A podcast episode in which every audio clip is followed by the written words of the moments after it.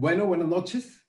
Bienvenidos a Juicio Final, un espacio en el que siempre habrá derecho a la segunda instancia.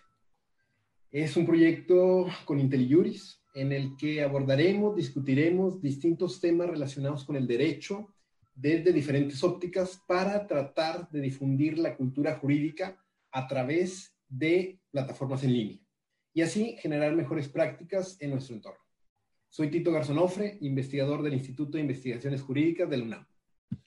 Y yo soy Javier, soy profesor de tiempo completo en la División de Estudios Jurídicos del CIDE, también soy el coordinador del programa de Derecho y bueno, pues agradecemos obviamente esta, eh, este espacio y esta oportunidad a todo el equipo de IntelliJuris, de manera eh, muy particular a los profesores José Ramón Cosillo, al profesor Sergio López Ayón, al profesor eh, este, José Roldán Chopa y también a Luis Manuel Pérez de Hacha, ¿no? Pero sobre todo les agradecemos a todos y todos ustedes que están eh, conectados, ya sea por Zoom este, o por YouTube o que nos están viendo de manera eh, posterior. Es un gusto estar aquí. Como decía Tito, lo que buscamos es generar aquí eh, un debate sobre algunos de los grandes problemas que identificamos, no solo en la educación jurídica, sino de manera más general también en la profesión. Y bueno, vamos, vamos de lleno a entrar, a entrar al tema y sobre todo a tratar de responder a la pregunta de por qué hablar sobre enseñanza del derecho, sobre educación jurídica. La respuesta es sencilla. La educación jurídica no es un tema que está en la discusión pública, no es un tema que parecería atractivo para los distintos actores sociales, sobre todo porque resulta un tanto contradictorio que sexenio tras sexenio administración tras administración, se plantean las grandes reformas estructurales, se plantean nuevas legislaciones, nuevas normativas, reglamentos, leyes federales, estatales, incluso un sinfín de reformas a la Constitución, sin tener en cuenta a quienes la accionan, es decir, a los operadores jurídicos. Es decir, esta idea de creer que con el solo hecho de modificar las normas, de modificar la realidad, se modifica la realidad, es completamente desatinada, es completamente absurda. En ese sentido, lo que intentamos es poner el dedo en la llaga, para empezar también en la terminología mística o religiosa, y tratar de ver quiénes son nuestros operadores jurídicos, quiénes forman a los abogados, a las abogadas, a nuestros jueces, a nuestros magistrados, quiénes son esos centros de generadores de operadores jurídicas y retrotraemos el tema a las escuelas de derecho. Y en ese sentido hablamos de pecados, de problemas, de vicios y sobre todo porque los pecados o los vicios suelen verse generalmente desde una perspectiva de la prevención. Cuando sabemos que ejercerlos, ponerlos en práctica, es muchísimo más seductor, atractivo y útil, ¿no? La idea del pecado. Y en ese sentido, yo soy y somos plenamente conscientes de que hay que decirlo, nuestra profesión está en crisis. La abogacía, el ejercicio de la abogacía, la práctica del derecho en México, el sistema de justicia en México, desde hace muchos años al desatender, a la educación jurídica existe, triste y bochornosamente, por sus vicios, porque nadie se ha dado a la tarea de ver cuáles son las problemáticas y cómo funcionan estos, ¿no? Así que parecería que si no existen los vicios, si no existen los pecados, sería el, Edén, sería, sería el paraíso. En ese sentido, por eso, el tema es importante asumir la responsabilidad, hablar de nuestras culpas, saber qué es lo que estamos haciendo bien, qué es lo que estamos haciendo mal y por eso tratamos de enarbolar una discusión en torno a siete grandes problemáticas de la enseñanza del derecho en México. Javier.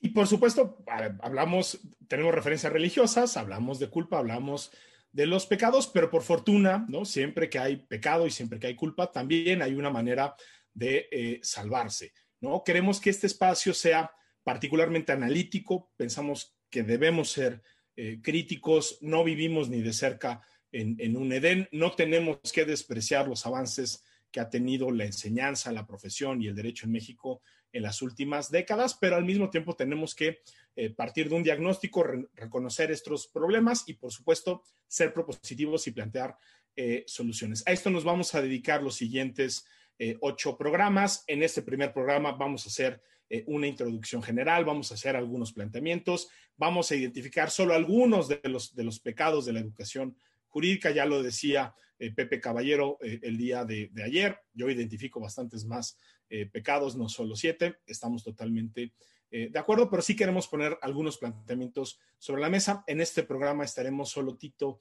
y yo, pero más adelante vamos a tener muchos invitados e invitadas, expertas y expertos que nos van a ayudar a reflexionar sobre los problemas y particularmente sobre las posibles soluciones que tienen estos problemas. Por supuesto, aquí no se trata ni de generar linchamientos ni ningún tipo de juicio eh, sumario. Aquí reconocemos que todos somos eh, pecadores, ¿no? Y si alguien está libre de pecado, pues que tire la primera regla, Tito. Eh, es, que, es que yo creo, Javier, que, de verdad estamos en, en, el peor de los escenarios, simple y sencillamente porque actualmente, al día de hoy, en México no se sabe quiénes son los operadores jurídicos. De entrada, no sabemos cuántos abogados, cuántas abogadas hay en el país, ¿no? Se podrá tener un aproximado a partir del número de cédulas que cada año expide la Secretaría de Educación Pública, pero de eso a que cada cédula esté activa, que cada eh, persona se dedique al derecho, hay un abismo. Muchos no simplemente no practican, muchos acaban el título por, por alguna razón práctica, muchos otros ya fallecieron, entonces no sabemos cuál es el estado de la profesión jurídica en el país y por ende, eso tampoco lo sabemos porque existe una desregulación profesional que es posible vincularlo a las escuelas de derecho. Nada más un, breve panorama sobre eh, la cuestión, sobre el estado del arte de la enseñanza del derecho en México.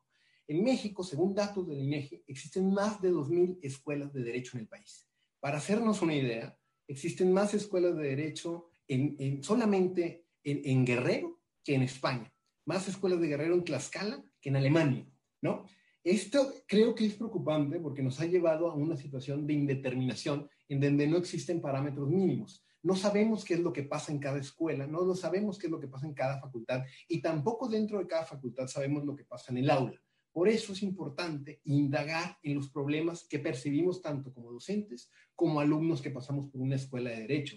La calidad de los profesionistas en México no sabemos cuál es y por ende genera una situación de desigualdad. Hay que decirlo claro en un sistema de justicia no gana, el mexicano no gana el mejor abogado, gana el que tiene el dinero para, mejor, para pagar el, mejor abogado. En ese sentido, es realmente preocupante y creemos que la panacea no va a venir de una gran reforma, la panacea puede servir muchísimo a la colegiación, que a cada momento se habla, pero un, avance para generar mejores prácticas docentes es empezar a discutir del tema y ver nuestros vicios, asumir el, el yo pecador, ¿no? Asumir la culpa de los pecados y a partir de ahí empezar a dinamitar una discusión para que podamos eh, tener mejores prácticas, tanto en lo individual como en lo colectivo. Un último dato para cerrar esta cuestión.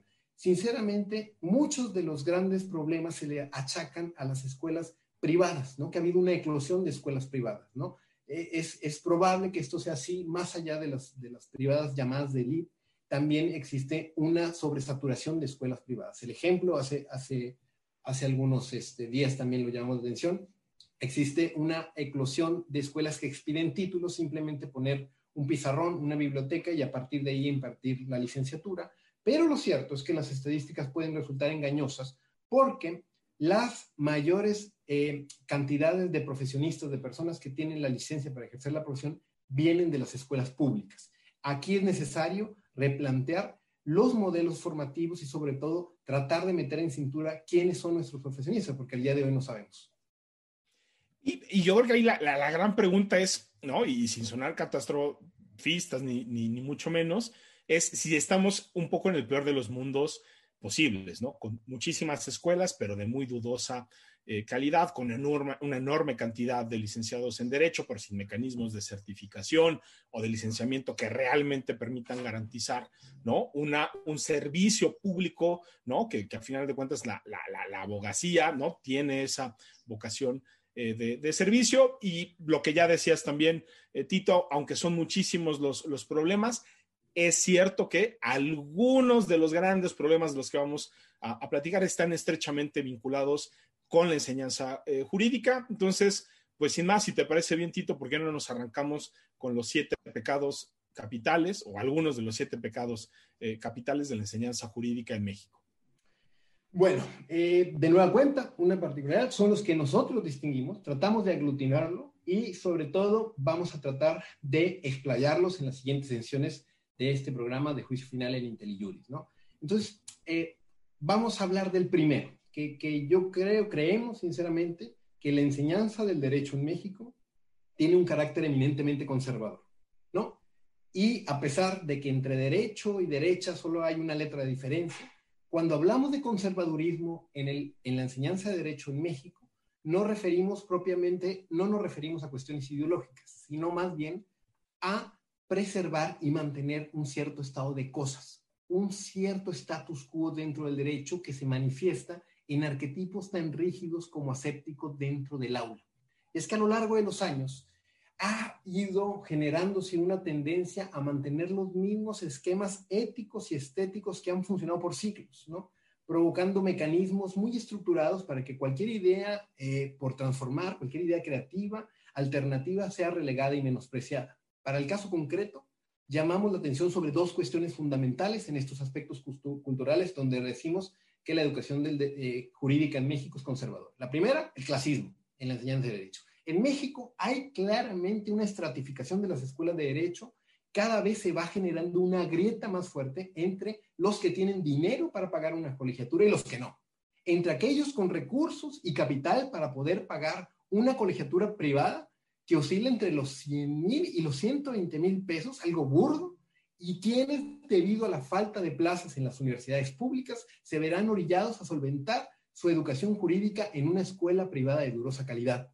En ese sentido, la brecha causada por la desigualdad en la enseñanza jurídica en México eventualmente también se verá reflejada en la calidad profesional y en la salida del mercado que tienen al trabajo los profesionistas. Porque habrá que decirlo claro, ¿quién conoce a un titulado de alguna de las llamadas escuelas elite en el país, como pueden ser las Libres, el ITAM, la Ibero, la NAWAC, la UP, cualquier otra, que quiera trabajar como defensor de oficio o en algún poder judicial local. Esto no existe. Bueno, quizá con honrosas excepciones, claramente, pero lo cierto es que la estratificación de estas profesionistas es después de abonar tanto, tanto dinero a la formación tal, lo que aspiran es trabajar en algún gran despacho, en algún corporativo, en algún alto tribunal y demás, pero esto va generando una situación de desigualdad. Parecería que en México no solo la pirámide que el señala se llevó a la práctica, sino también existe una pirámide a la inversa que segmenta a los futuros abogados y abogadas dependiendo de su origen universitario. Esto se tiene que corregir,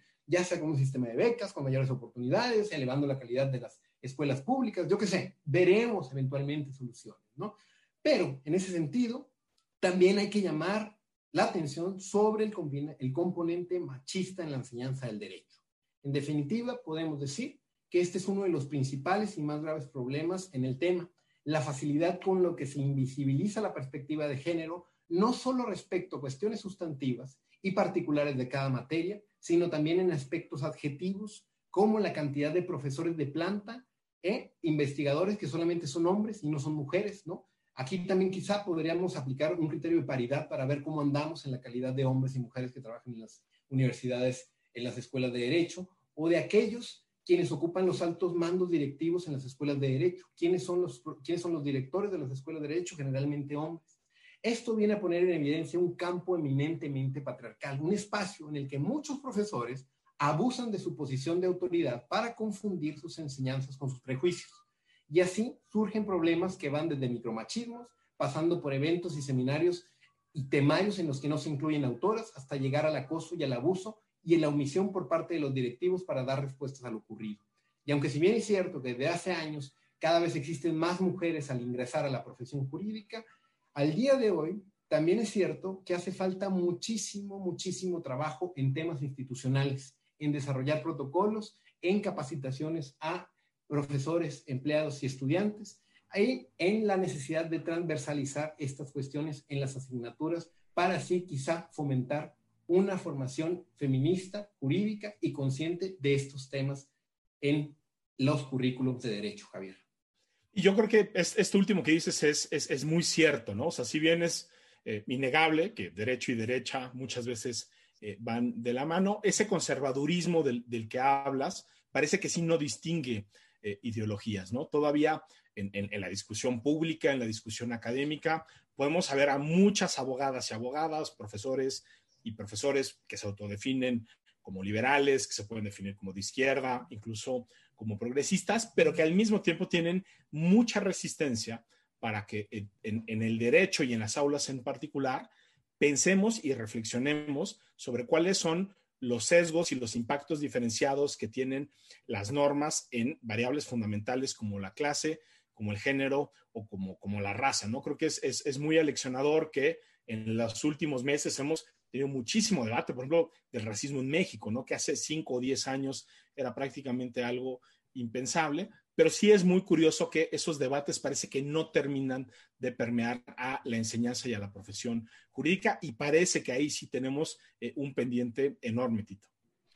Es que no hay que olvidar eh, y sobre todo invito a la reflexión, que mientras no existe una regulación profesional, sea la colegiación, sea un examen de barra, sea elevar los estándares, tener un mínimo común denominador de la calidad de los egresados de las escuelas de derecho, la verdad es que al final del día las cédulas profesionales valen exactamente lo mismo. Será de la mejor universidad, de la que mayor prestigio, será de la que nadie conoce, de una pública, una privada, valen exactamente las cédulas profesionales. La diferencia, la diferencia, claro está, será el prestigio, las relaciones públicas, el capital social y cultural. Hay que decirlo claro, y en esto yo creo que vamos a ser muy enfático a lo largo de estos programas. Muchos profesores de derecho son profundamente antiderechos. No les importa la violencia de género, ni la justicia social, ni, una, ni un escenario de mayor igualdad. Deberían ser llamados no como profesores de derecho, sino por lo que son, profesores de privilegios de clase y de género. Y como dices, pues la solución pasa tanto por una parte institucional de reglas y también una parte, creo yo, pues de, formación y de, renovación también, ¿no? del capital eh, humano. Bueno, con eso terminamos, ¿no? Lo que sería el, primer pecado.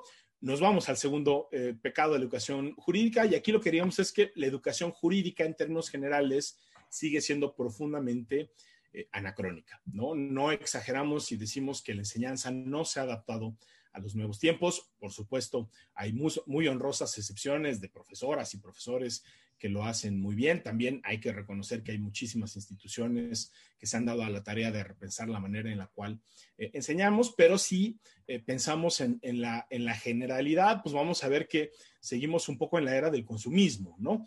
Las profesoras y los profesores, ¿no? Siguen con sus mismos métodos, con sus mismos autores, con sus mismos propósitos y finalidades de la educación jurídica y quizá por eso no es sorprendente que en las aulas, y eso lo sabemos perfectamente, en general se sigue privilegiando la memorización antes que el análisis y la crítica. Seguimos privilegiando ¿no? la enseñanza a través de la cátedra magistral y no de otro tipo de estrategias eh, pedagógicas y de manera particular, y aquí quisiera yo enfatizar eh, mucho esto, seguimos utilizando los mismos libros de siempre. Sabemos que esto es algo eh, polémico, lo hemos escrito ya en, varios lados, hemos tenido también réplicas creo que muy interesantes y siempre surge esta pregunta de, bueno, pero ¿cuál es el problema de seguir utilizando pues el Burgoa, el, el, Tena, ¿no? Ramírez, el, Fraga y así nos seguimos con todos los libros de Porrúa, que dicho de paso todos eh, tenemos? Pues bueno, creemos que aquí las, la,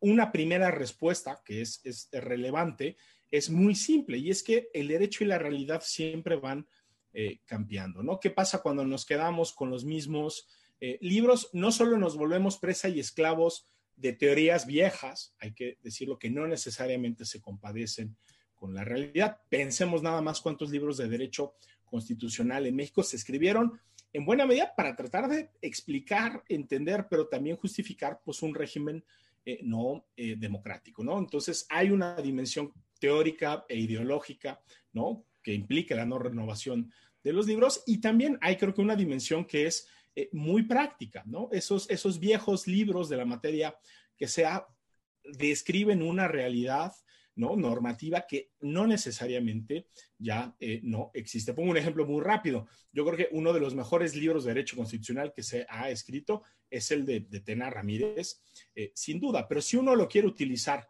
como un libro para enseñar o para entender derecho constitucional, el derecho constitucional que uno se topa en ese tipo de libros, pues es un derecho donde no hay derechos humanos, sino garantías individuales, es un derecho donde no se incluye, porque no se podía incluir en esa época, uno de los desarrollos más importantes de la parte orgánica de la Constitución, que son obviamente los órganos con autonomía constitucional. Es un derecho donde no hay INE, donde no hay Comisión Nacional de los Derechos Humanos, donde no hay INAI, donde no hay órganos eh, reguladores y lo mismo pasa si nos vamos prácticamente a cualquier área del derecho constitucional. En el Tena Ramírez vamos a encontrar, por ejemplo, un federalismo que hoy en día ya no existe.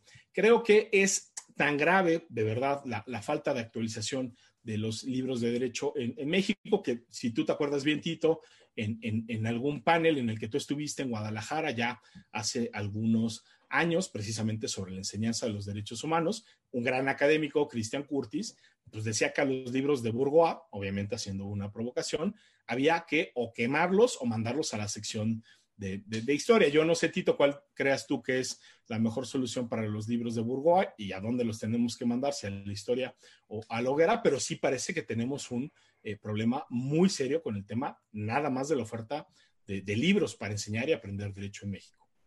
No, claro, eh, eh, me pareció eh, un, comentario espectacular del profesor Curtis, que, mandamos un saludo, y, yo creo que, bueno, quemarlo me parece un poco antiecológico, ¿no? Y podría contaminar un poco este, la, la, hoguera, pero yo creo que hay que mandarlos a la historia del derecho y, y para nada desterrarlos, eliminarlos, simplemente creo que vale la pena, y aquí asumimos la culpa, de nueva cuenta el yo pecador, creo que hace mucho trabajo, hace falta mucho trabajo de los constitucionalistas de escribir nuevos libros, de escribir nuevos manuales de derecho constitucional que en su dimensión expliquen lo que sirvió Burgoa, lo que sirvió el TENA, ¿no? Pero que al día de hoy, sinceramente, quedan cojos de alguna pata para explicar la realidad. En ese sentido, yo recuerdo que hacemos muchas bromas de, a mí me tocó estudiar civil con, con Rogina Villegas, ¿no? Y nos hacíamos mofa que le decíamos la morfina Villegas, ¿no? Y de Gabino Fraga le llamamos Gabino Naufraga. Entonces, estas cosas en aquellos años, que eran en 2000 bajos, al día de hoy que se siguen replicando, yo creo que hay que utilizar las nuevas tecnologías, las plataformas para compartir información y a la vez generarla para ponerla al alcance de todos. Sí, y como dices, hay, hay que aceptar una responsabilidad eh, colectiva en términos generales de las, de las, o sea, no solo de los jóvenes investigadores de hoy, sino incluso también creo que de generaciones pasadas, ¿no? En el sentido de que no hemos logrado renovar esos viejos eh, libros, ¿no? Si hoy seguimos recurriendo, ¿no? Al, al, Tena, al, al, Burgoa, al Fraga o al Rogina eh, Villegas, en buena medida es porque no los hemos sustituido con libros de buena calidad que le permitan tanto profesores como alumnos actualizarse en el, en el, en el derecho. Entonces, como, como bien dices, este, pues mea culpa colectiva y esa es una de las cosas en las que seguramente habrá que trabajar eh, más adelante. Bueno, vamos al tercero después de hablar de conservadurismo y de anacronismo, que la educación jurídica es conservadora y anacrónica, tercer pecado capital de la educación jurídica en México, creemos que es hermética. ¿A qué nos referimos con que es hermética? Hay un dicho en México conocido en el que en las cuestiones jurídicas la forma es fondo, ¿no? Y quizás esto sea cierto cuando hablamos del debido proceso y de la importancia de seguir requisitos formales para solventar cuestiones sustantivas. Sin embargo, al referirnos a este pecado, destacamos una exacerbada tendencia en la enseñanza del derecho por implementar barreras y obstáculos que dificultan y no permiten entender o descifrar algo que supuestamente debería ser para todos, un bien común, ¿no? Focalicémonos específicamente en el lenguaje, en hablar como abogado, eso que le dicen, ¿no? En el abogañol. Para realmente ser abogado, queda Claro que complicar y confundir es una triste habilidad que en muchas ocasiones es exigida por los mismos profesores de las escuelas de derecho. Tengo claramente en mi memoria, incluso yo que cuando encargan un trabajo, encargas un trabajo con un mínimo de 25 páginas. 25 páginas, porque si vas a decirlo en menos páginas y va a ser breve, doblemente bueno y breve, esto puede ser muchísimo, muchísimo, muchísimo beneficio para la colectividad habla como abogado, exprésate como abogada. Son constantes mandatos que nos obligan a modificar la forma que durante mucho tiempo hemos utilizado para comunicarnos con otras personas. El uso de una terminología exagerada, rimbombante, más ornamental que útil, ha implicado la creación de barreras, de muros, de obstáculos, que antes que generar conocimiento se enfocan en desviar y oscurecer la discusión.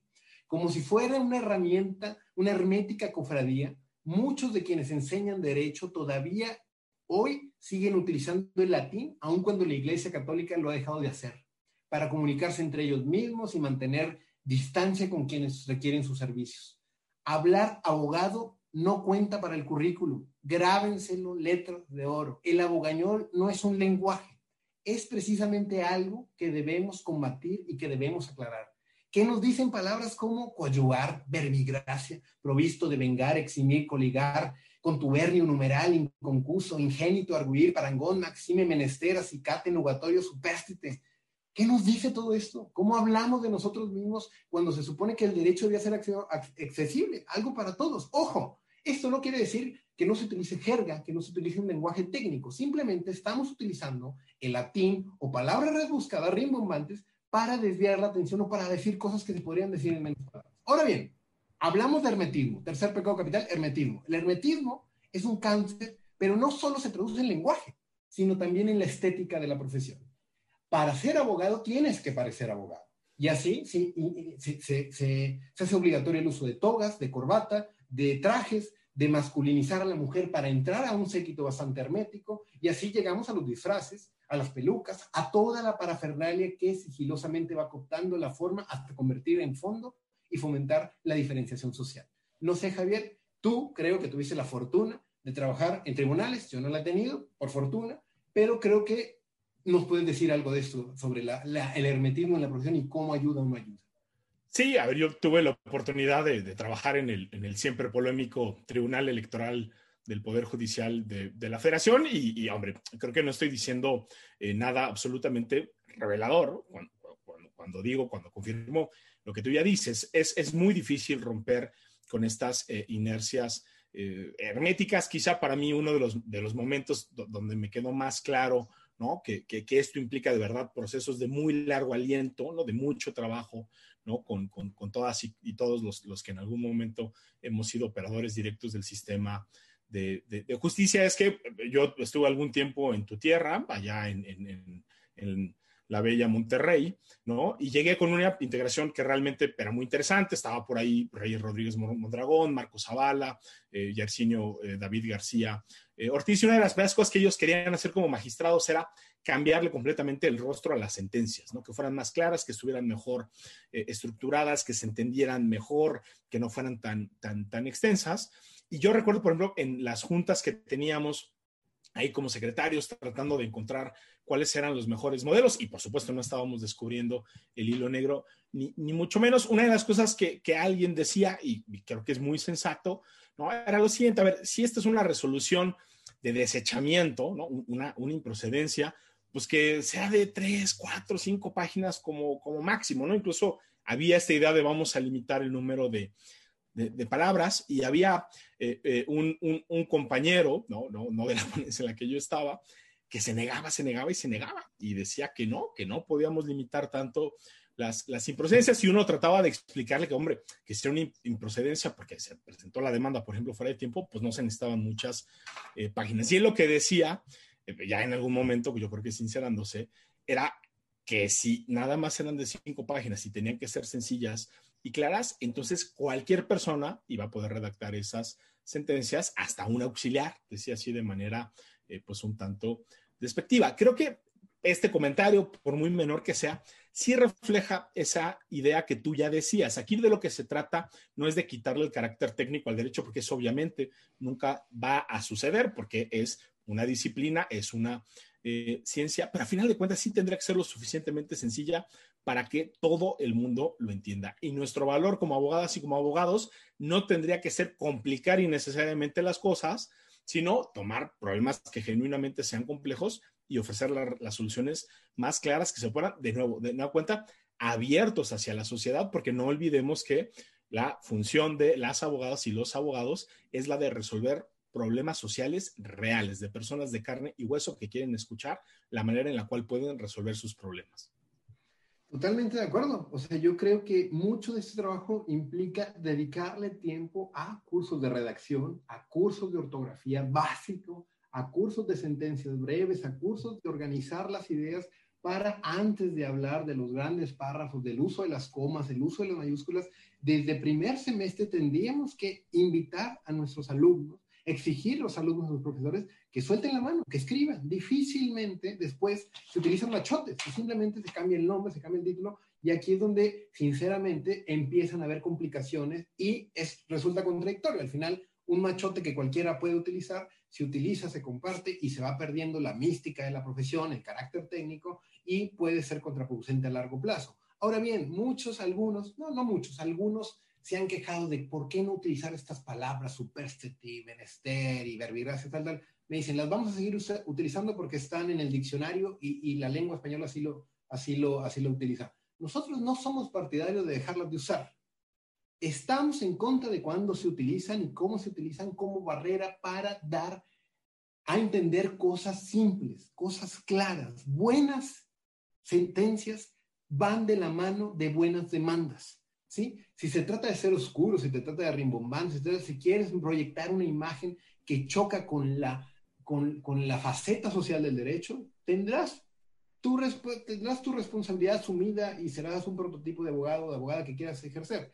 Lo que sí creemos es que es de suma importancia que al enseñar derecho, que en la fabricación de los contenidos educativos para los futuros abogados y abogados, es bien importante que les enseñemos a escribir claro y que utilicemos constantemente un lenguaje que sea de acceso a toda la ciudadanía. Si no, ¿qué es lo que pasa?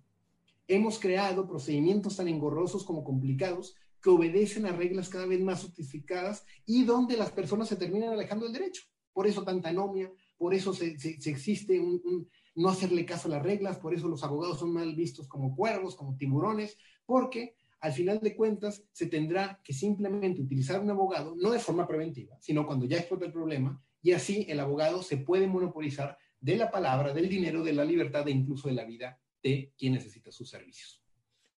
Y estos problemas de comunicación no, solo se dan, digamos, de, de, cara a la ciudadanía, también hay un problema, digamos, de, de comunicación con otro tipo de, de, profesionistas y creo que esto nos, nos lleva de manera muy claramente a el cuarto pecado capital que identificamos de la educación jurídica, que es esta tendencia aislacionista que todavía podemos ver en las escuelas de derecho, ¿no? Creo que lo, lo podemos decir de manera eh, muy sencilla. En la educación más tradicional, más, más ortodoxa, se espera que las abogadas y los abogados nazcan, crezcan, se desarrollen, se reproduzcan y hasta mueran leyendo derecho, derecho, más derecho y terminando un pequeño dosis más de derecho. Hoy todavía podemos encontrar muchos planes de estudio que tienen esta vocación aislacionista, sin ningún tipo de curso de escritura argumentativa, sin clases de técnicas de litigación oral, sin ningún rastro de economía, ciencia política, historia o incluso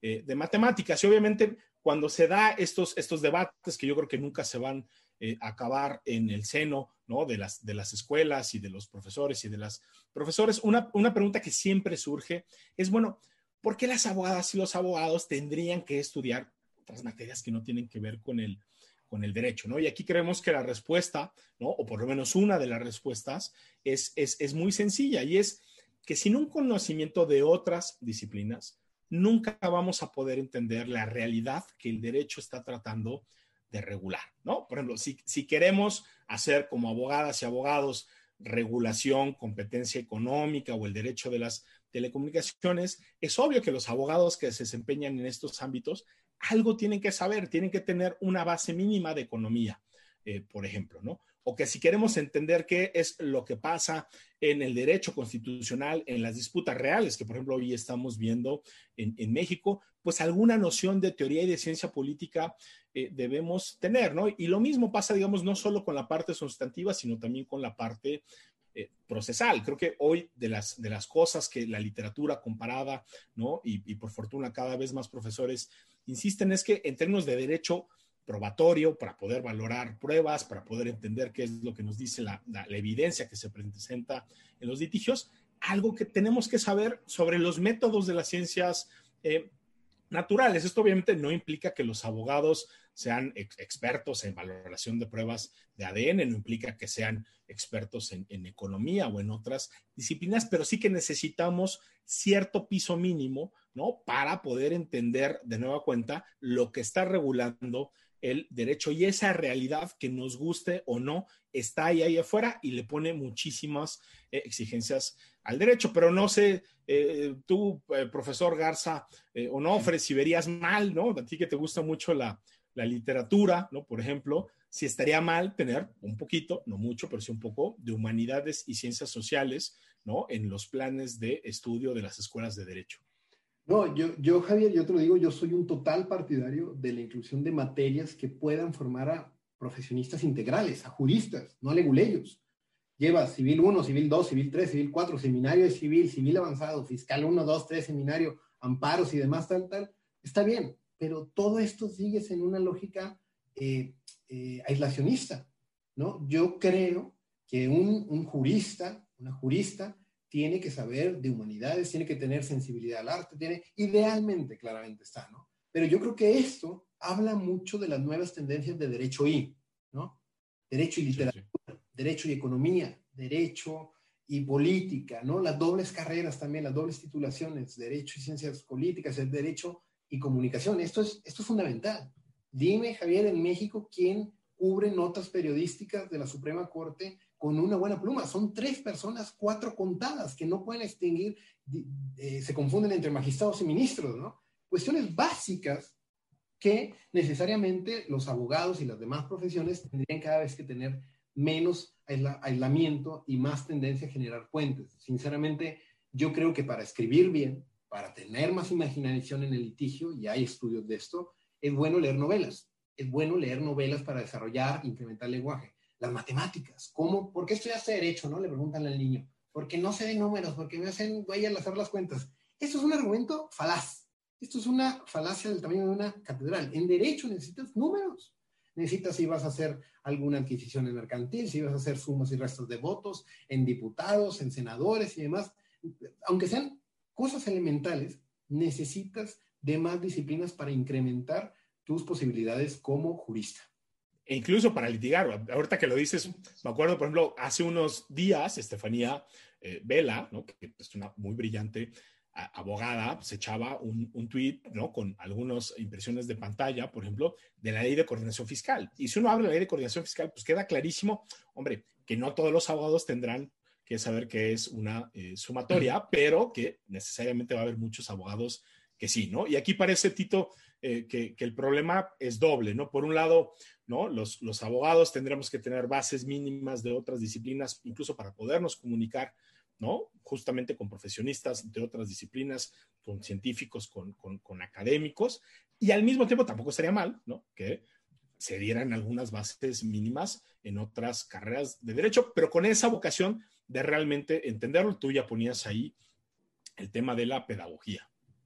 Bueno, eh, que sería el, quinto pecado que tratamos de englobarlo bajo el adjetivo de acrítica, ¿no? Si hablamos de conservadurista, eh, anacrónica, eh, hermética, aislacionista, ahora vamos que la enseñanza del derecho en México es preponderantemente acrítica. ¿Quiénes son nuestros profesores de derecho? ¿no? ¿Cuántos de ellos son profesores de tiempo completo? ¿Cuántos se dedican a la práctica profesional?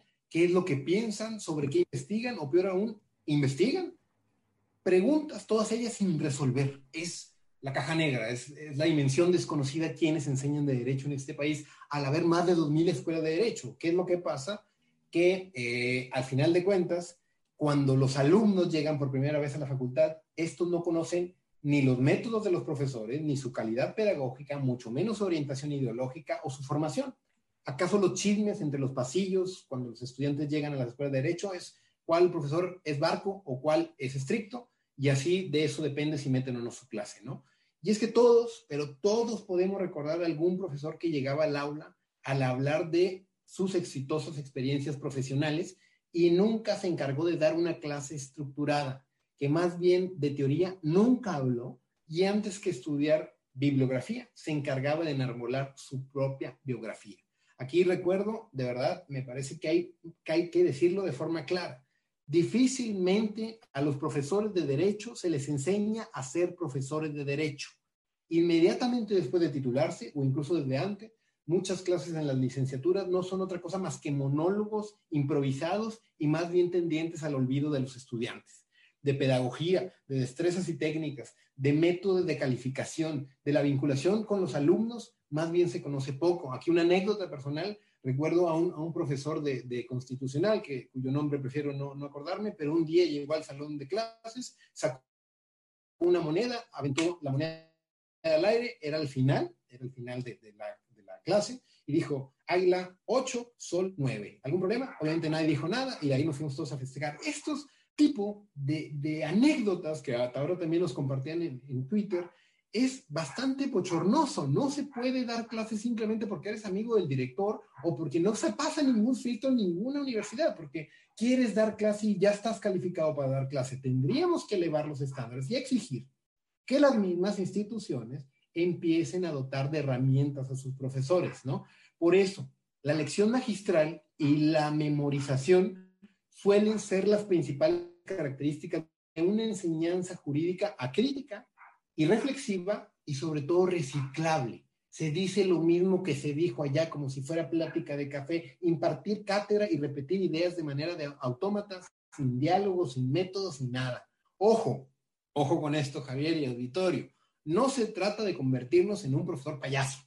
No se trata de que alguien llegue a entretener a los alumnos y así ponga un videíto en YouTube y que empiece a sacar las pelotas y empiece a hacer malabares, diapositivas y demás. No se trata de eso en absoluto. Se trata de ir combinando un componente pedagógico, dinámico, y de actualizar los contenidos de los cursos que al día de hoy, cuando el mundo entero está sufriendo cambios vertiginosos, muchos siguen anclados a textos caducos y de nula incidencia en la realidad, ¿no? Evitemos el dogmatismo, ¿no? De hecho, la propia idea de dogma. Es problemática. ¿Cómo, ¿Cómo algo en el derecho va a ser dogmático? Algo que no se cuestiona, algo que es así religiosa, ¿no? La asunción de la Virgen, una de esas cosas que no, no hay manera de explicarlo porque es un dogma de fe. Estudiar leyes no es estudiar derecho. Esa frasecita ya lo dijo la Corte. Hay que creerlo porque está en la ley, porque está en la RAE, esos no, ese tipo de frases, ese tipo de, de prácticas no hacen otra cosa más que revelar una incesante exaltación por un legislador todopoderoso, omnipresente, omnipotente, que no es otra cosa que la, el código napoleónico de, del siglo XIX al siglo XVIII. Los futuros estudiantes serán todo menos creativos, críticos e imaginativos. En ese sentido, Javier, me gustaría preguntarte cuál es, cuál es tu opinión sobre, sobre, sobre este, este, esta crítica, esta, esta, esta esta educación que se, generalmente se imparte a, nivel, a nivel nacional.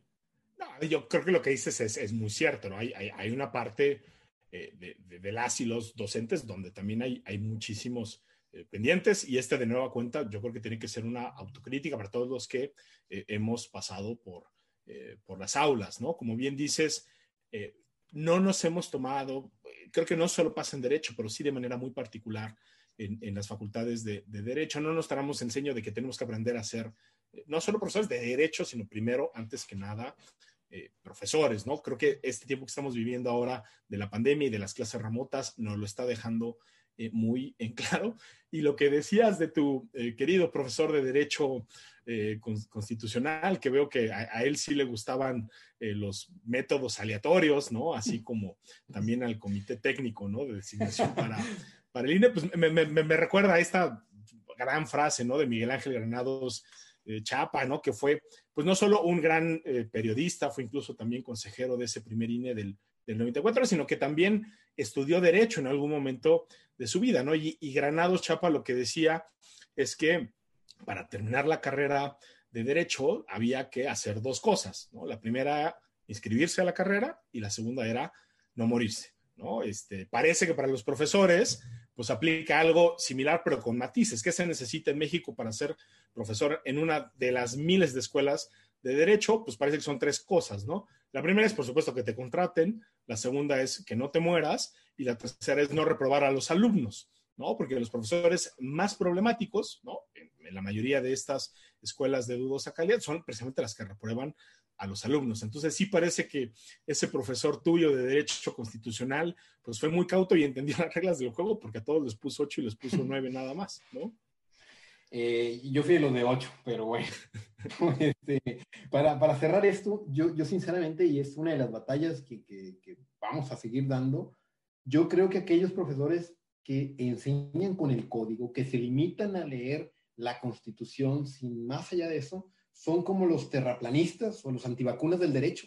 Son personas que se niegan a ver los avances científicos, a ver los avances de, de, la, de la, realidad y cómo está desfasado el derecho, ¿no? Es urgente que nos enseñen a enseñar, que los profesores sean conscientes de su responsabilidad social, de su rol como instructores a las nuevas generaciones, que nos actualicemos, ¿no? Como, como si nos negáramos a aceptar que nuestra tarea radica en formar juristas comprometidos con una tarea políticamente crítica y transformadora ante las injusticias del presente. Pero tanto esa crítica como esa dirección transformadora constructiva ha de ser sustentada en valores justificativos, que lo veremos más adelante, en ciertos fines.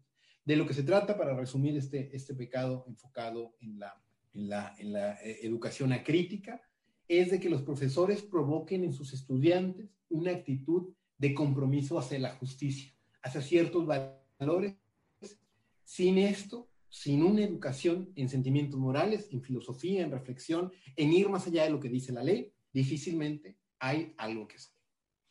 Y, parece que, por ejemplo, de repente en las facultades de Derecho, cuando empezamos a hablar de la moral, de la ética y de los, de los valores, estamos hablando ¿no? de cosas etéreas y completamente desconectadas de la, de la realidad. Y creo que esto tiene que ver con el, con, con el sexto ¿no? pecado capital que hemos identificado de la educación jurídica, que es su carácter no práctico, o si nos permiten el anglicismo, eh, impráctico, ¿no? Esto puede sonar paradójico, ¿no? En, un primer eh, momento, porque hemos enfatizado eh, aquí, no solo nosotros, sino muchísimos estudiosos de estas cuestiones, de que en México no somos particularmente buenos, ¿no? Dando buena teoría a los, a los estudiantes, buenas bases de eh, filosofía, unas buenas bases de, de, de, ética, ¿no? Entonces ahí andamos en falla. Y al mismo tiempo parece, ¿no? Que tenemos una educación que no necesariamente está vinculada con las necesidades reales y prácticas de quienes se desempeñan en los diferentes ámbitos de la, de la profesión, ¿no? Aquí yo creo que el, el mejor ejemplo de este fracaso que hemos tenido es que las y los estudiantes de derecho muchas veces tienen la idea, y obviamente también los profesores, que lo que hay que hacer es trabajar desde el primer semestre de clases, ¿no? Que es eh, fundamental estar en contacto con, con, con, con, la práctica y la gran pregunta es, ¿por qué? Obviamente hay una parte de la respuesta que pasa por, por, necesidades. Es obvio que hay muchísimas alumnas y alumnos que no tienen acceso a becas o a un apoyo eh, familiar o de otro tipo para poder costear sus, eh, sus estudios o para poderse mantener y que no hay de otra, tienen que trabajar para poderse eh, mantener en, en la escuela. Pero también hay una deficiencia creo que tenemos en general en, la educación jurídica y es que no estamos generando las habilidades que realmente se necesitan en la práctica, ¿no? Eh, hace días, no recuerdo quién ponía eh, en Twitter, ¿no? Que viera alguien joven, si no mal recuerdo, de, de, los 30 años, alguna cosa por el estilo, y él decía, bueno, yo pasé toda mi carrera sin leer una sola sentencia en ninguna clase, ¿no? ¿Cuántas abogadas y abogados han pasado por algo similar sin ver una sola eh, resolución, sin resolver un solo ejercicio práctico que trate de simular un litigio en la materia que se quiera? Puede ser civil, puede ser penal, puede ser constitucional o puede ser internacional.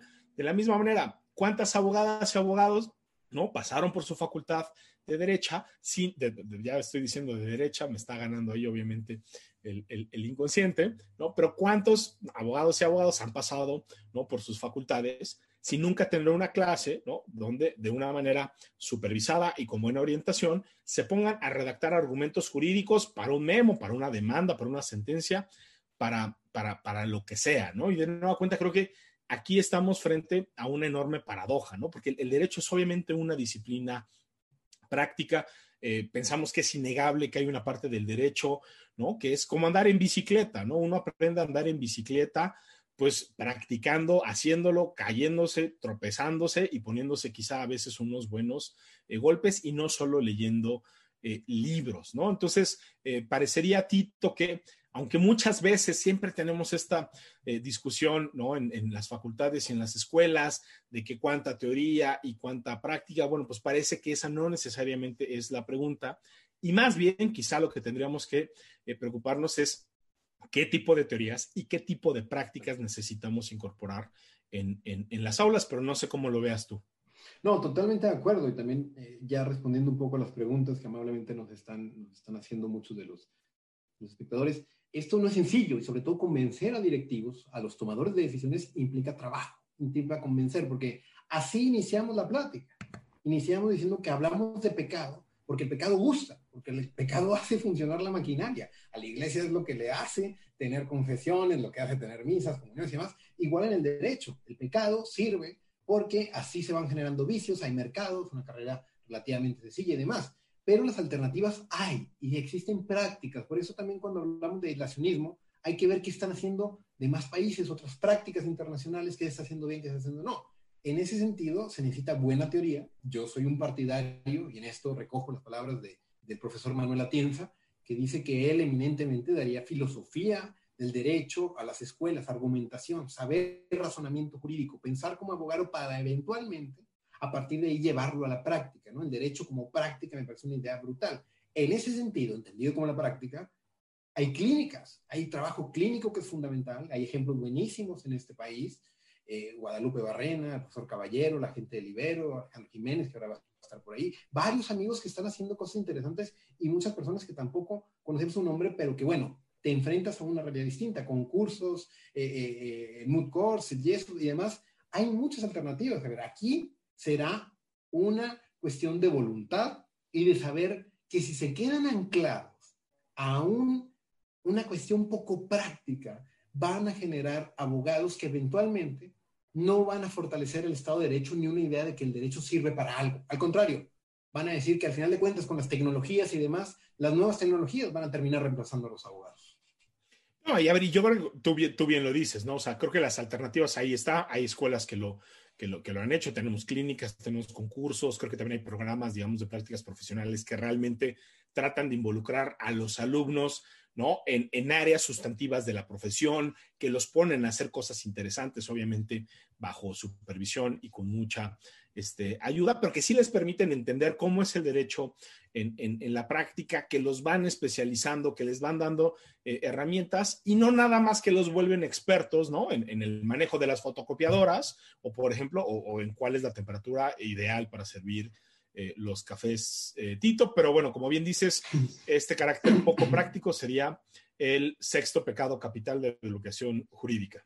Sí, y vamos terminando y aquí nos centramos en, bueno, una breve recapitulación, conservadurismo, anacrónico, hermético, aislacionista, acrítica, impráctica, que nos perdone Paulina Chavira por el anglicismo, y por último, yo creo que viene a, a poner la cereza en el pastel, es eminentemente una educación formalista. Eh, si partimos de la premisa de que eh, los futuros abogados y abogadas entran a la carrera de derecho creyendo en la justicia y salen creyendo en el derecho, con ustedes les presentamos el pecado que no solo merma la enseñanza del derecho, sino también la práctica jurídica en todo México. Es un vicio que promueve el rompimiento de cualquier límite a lo que establecen las normas, es decir, el formalismo exacerbado, el, ritualismo, se le podría llamar en términos de Binder. Al inaugurarse una tendencia en que la forma es fondo, como dijimos hace unos momentos, quienes enseñan derecho comienzan a monopolizar su trabajo para apartarlo no solo del común de la colectividad, sino también de normas, costumbres, de la moral, llegando a excluir a las cuestiones jurídicas de cualquier postulado eh, extrajurídico en general. Así, con la constitución de una ciencia del derecho libre de incrustaciones externas volcadas sobre sí misma, se provoca la aparición de un cuerpo específico de abogados que a manera de casta especial de sacerdotes generan un distanciamiento absoluto entre lo jurídico y entre cualquier otro campo cultural. Por eso no hay la menor duda de la gran influencia que tuvo Kelsen en la cultura jurídica nacional. Ojo, Kelsen influye mucho, aunque no existan personas que se dediquen a la teoría del derecho, ni tampoco sea México el país que se encargue de la filosofía del derecho a nivel regional, o en las demandas de amparo y en las sentencias de los jueces se encuentren citas del el jurista austriaco. Mentira, parecería que en México que él se imprima antes, el que el cenismo prima incluso antes que el guadalupanismo, ¿no? Pero ojo, resulta contradictorio, porque claramente no se comprendió bien a Kelsen. Se abordó una caricaturización del mismo cuando se habla de la teoría pura del derecho, a enseñar solo normas, a enseñar solo derecho, el imaginario colectivo y su escepticismo valorativo decantó en un recalcitrante positivismo ideológico. Al mismo tiempo, se consolidó una forma de abordar las cuestiones jurídicas solamente desde lo jurídico. Así el formalismo trata de distinguir nítidamente entre el mundo jurídico y otras dimensiones adyacentes. ¿A qué me refiero en concreto? A la política y a la moral. Por eso los abogados no tienen límites morales, por eso los políticos creen que su función consiste en ver cómo se puede darle vuelta a la ley. Es indispensable que los contenidos curriculares de las escuelas de derecho cuenten con un mayor balance, incluyendo material de corte filosófico, ético y reflexivo. Las habilidades están bien, estas modas que hay ahora por las competencias, por dotar de herramientas competenciales a los estudiantes antes de conocimiento. Esto está muy bien. Habrá que modularlo y habrá que moderarlo, pero con ciertos límites. Por eso, no todo vale. Por eso, si nos centramos solo en un utilitarismo, es suficiente para justificar un mercado de escuelas de derecho que son necesarias, eh, simplemente basta leer las leyes y los códigos. Sin embargo, es importante que se haga un fuerte replanteamiento, no solamente de las formas, sino de los valores, ¿sí? Aquí, sinceramente, lo que hay que decir, Javier, es que no hay que desterrar a Kelsen en el absoluto, es simplemente leerlo bien. No, totalmente de acuerdo, ¿no? Y, nada más para enfatizarlo, aquí no estamos diciendo que hay que eh, mandar al diablo a Kelsen, imagínate si decimos eso además, ¿no? Este, los profes eh, Cosío, Rodán Chopa, López Ayón, que son eh, muy buenos kelsenianos, nos van a decir eh, con justa razón que no tiene que ser este, así, pero sí creo que lo, que queremos decir y lo que se ha dicho y lo que se trata de hacer, creo que en muchísimos programas docentes es darse cuenta que hay mucha más teoría más allá de, de, de, Kelsen, que a Kelsen hay que leerlo y hay que entenderlo bien, como dices, no a partir de, caricaturas. Yo creo que una de las cosas que eh, hay que pedirle a los, a, los alumnos es que lean directamente a Kelsen, que entiendan cuál es la lógica del el sistema y que después ahí nos movamos, ¿no? A un conjunto mucho más amplio de autores de teorías y de, y de, posiciones, ¿no? Dicho de otra manera, creo que nos hace falta mucha teoría, nos hace falta también, como tú dices, mucha ética, mucha reflexión, digamos, sobre los, los valores y los fines que tiene el, el derecho. Y eso, por desgracia, sí parece que todavía no lo tenemos, ¿no? O no lo hemos logrado incorporar, ¿no? De manera generalizada, este, ni en las clases que damos, ni en los libros de derecho que estamos eh, leyendo. No, alguna vez me contaron una anécdota eh, eh, que me parece, me parece graciosa, donde se decía que la materia de ética era una optativa. Y me parece brutal. La ética es optativa en la profesión.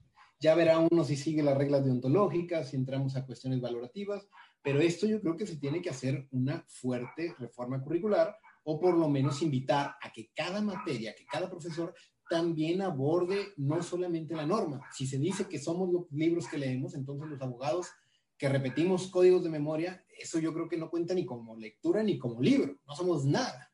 Entonces, para cerrar este pecado capital de, de la educación formalista, creemos que es necesario que se impulse una buena formación teórica que ha de consistir, por supuesto, en una reflexión profunda acerca de las grandes cuestiones políticas, filosóficas y morales, pero tampoco aquí el discurso teórico debería quedarse en un vacío especulativo, en algo, en algo etéreo, solamente en un montón de casos eh, eh, imaginativos o de laboratorio, en absoluto.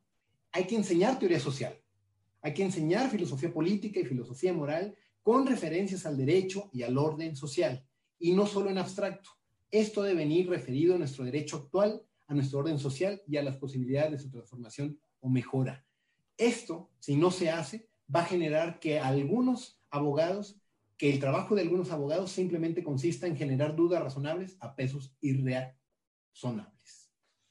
Y pues bueno, Tito, con, eso llegamos, ¿no? Al, final de estos eh, siete pecados, algunos de los pecados capitales, hay que enfatizarlo de la educación eh, jurídica. Pensamos que la educación jurídica es conservadora, obviamente estamos haciendo una evaluación general, es anacrónica, hermética, con una tendencia eh, aislacionista, eh, poco crítica, desligada de la, de la práctica y formalista, ¿no? Entonces, pues obviamente lo que pensamos es que estos pecados, estos problemas pues no solo hay que discutirlos, hay que tratar de, encontrar cuáles son las, maneras, las mejores maneras de eh, resolverlos. Como les decíamos, en las siguientes sesiones, pues lo que vamos a buscar es precisamente ¿no? Invitar a expertas y expertos a discutir estos temas, a poner cosas sobre eh, la mesa. Sabemos que IntelliJuris es una plataforma, ¿no? Que lo que busca precisamente es acercarse a la profesión jurídica de una eh, manera distinta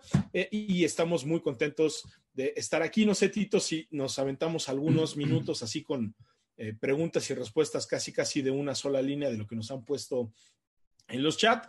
A ver, yo empezaría con una para ti. Omar Mondragón dice, que no está del todo seguro con el tema de la imagen, por ejemplo, ¿no? Y las, y las, y, las formas, ¿no? dice, bueno, a veces parece que la, corbata, la imagen, lo que transmite es conocimiento, ¿no? Talento, ¿no? Con una corbata nada más.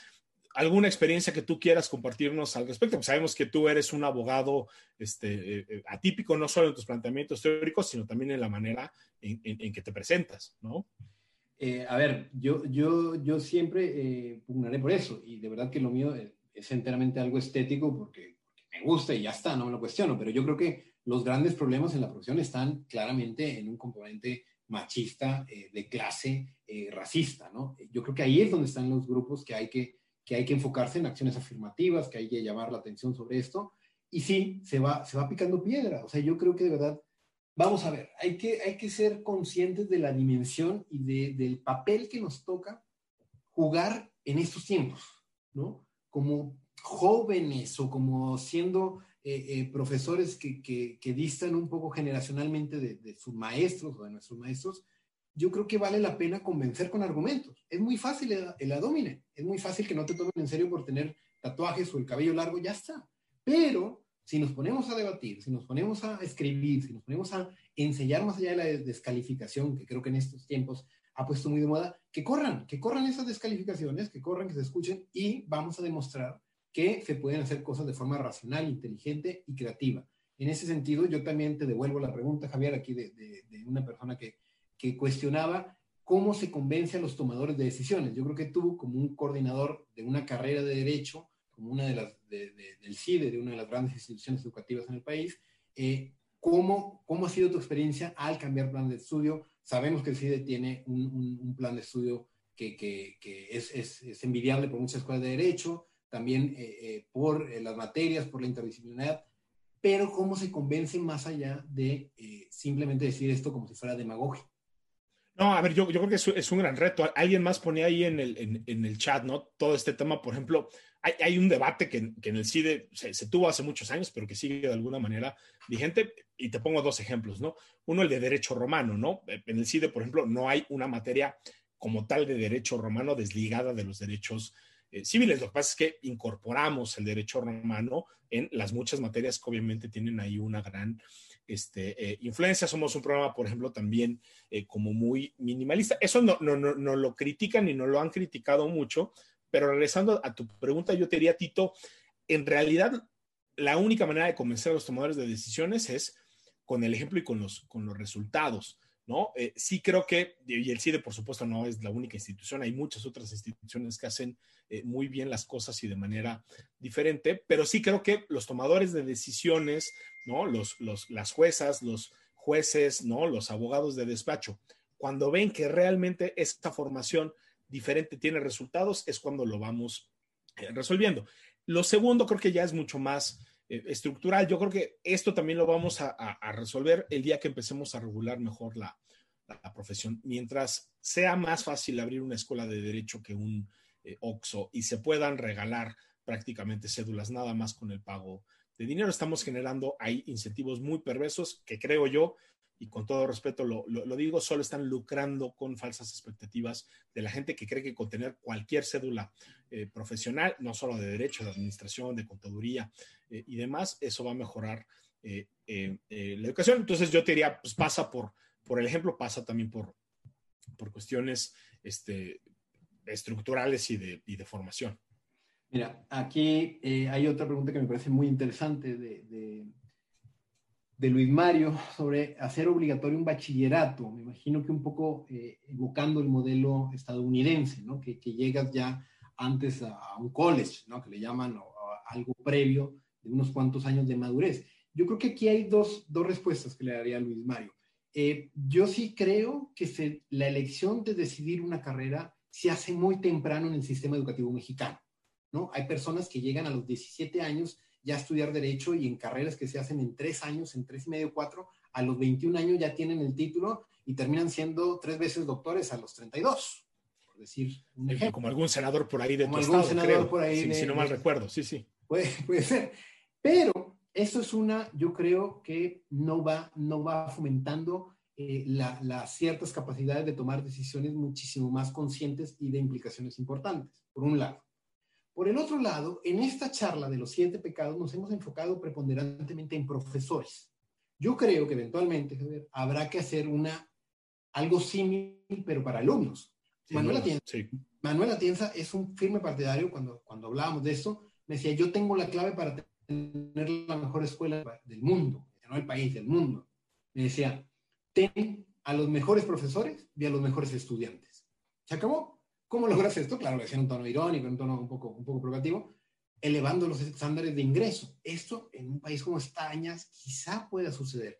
Aquí que en la oferta de escuelas de derecho, todo esto, la verdad es que lo que dijiste, pagar por una, por, por consumir el tiempo, pagar por, para aguantar durante cuatro años haciendo trabajos, copiando, no creo que va a abonar mucho en una cultura que fomente el Estado de Derecho. Yo lo que sí creo que existe una responsabilidad del Estado por ir cada vez regulando y cerrando y no generando cuellos de botella. No por creer que existen más oferta, van a existir mayores y mejores condiciones para el ejercicio profesional del derecho. Sí, oye, y si, si te parece bien, Tito, cierro nada más ahí con, con, una última pregunta.